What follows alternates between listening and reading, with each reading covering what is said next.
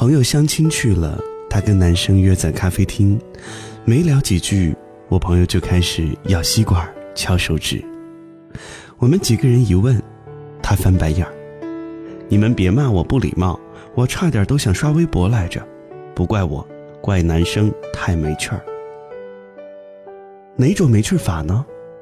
男生大学的时候巴不得四年不要出寝室，每天瘫在床上看点七荤八素的新闻，玩点不痛不痒的游戏。赶作业的时候呢，就去找度娘上的资料缝缝补补。男生开口跟女生说话，语速慢，人没劲儿。女生想跟他讨论点最喜欢的书和旅游地之类，男生提到的居然只有小学时的事情。哦，小学我看过教科书上规定的名著啊，旅游嘛，好几年前跟家人一起去过哪里哪里的小古镇。我朋友的心里麻溜的跑檀木，活得这么苍白，还好意思谈恋爱？我朋友这么想，不是没资格。作为业余摄影师，他每年都至少跑两个国家。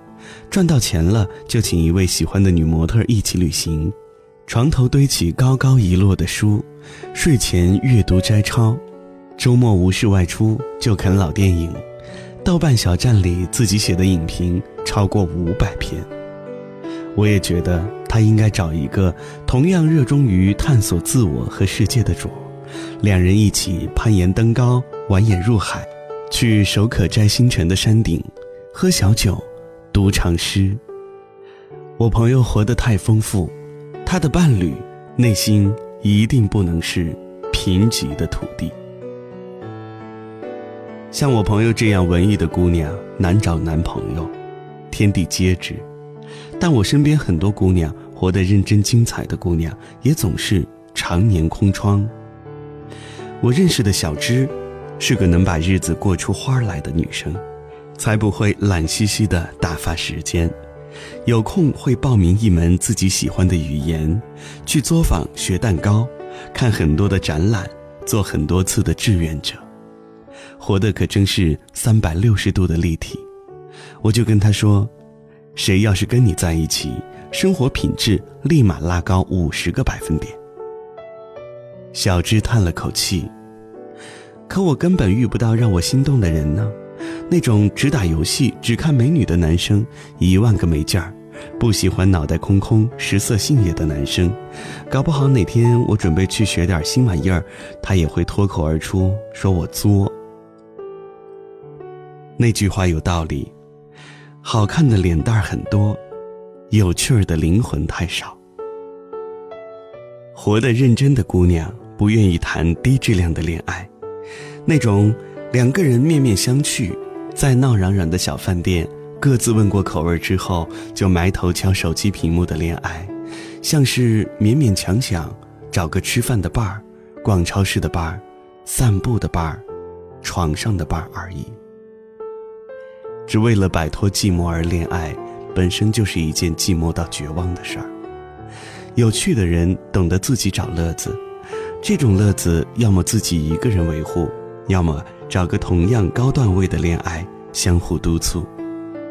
要是随意找个不怎么契合的人，自己构建起的大好生活图景就难免不被打破。《生活大爆炸》里的天才 geek 谢耳朵，给朋友的结婚祝福是：人生终其一生必须找另一个人作为伴侣的行为，我始终无法理解。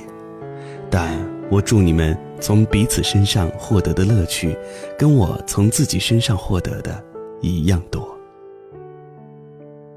为什么有趣的姑娘都单身？因为要找个让他们愿意停止单身、保准过得比现在还要好的人，实在太少。至少需要从那个人的身上能得到不逊于我独处时的快乐，不然我还恋爱干嘛？好好保护自己的 inner peace 就好。这些心气儿高的姑娘，化妆品买了又买，衣柜满了又满，一边刷绩点，一边开展社交，一边计划环游世界，也真的好希望有一天能猛然遇见了同样充盈的心。爱皮囊，爱钱财，都不算爱。年轻有趣的姑娘们，其实想找一颗同样披戴光环、永远热切饱满的灵魂。小芝前几天更新朋友圈，原来是跟新交的男朋友去了场说走就走的露营，她笑得好开心，看得我都羡慕。我猜那个先生一定跟小芝这个人一样有趣。谢天谢地，我朋友圈里这些可爱的姑娘，最终都找到了足够优秀的另一半。当有旁人为他们的男朋友赞叹不已的时候，我都想说，无聊的人会选择在一起腐烂，有趣的人才要在一起蓬荜生辉。祝福所有有趣的姑娘，觅到那个蓬荜生辉的灵魂。从你来到我生命的那一天，从你第一次看我的那一眼，我决定这一生。呵护你，让快乐都围绕着你。这世界啊，虽然不容易，别害怕一步一步的走下去。蓝色的爱无处不在，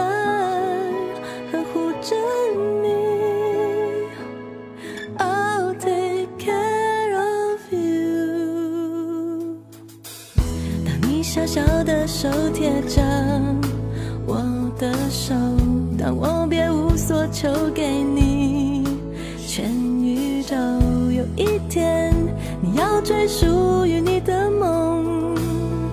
我只想让你知道这世界啊虽然不容易别害怕一步一步的走下去蓝色的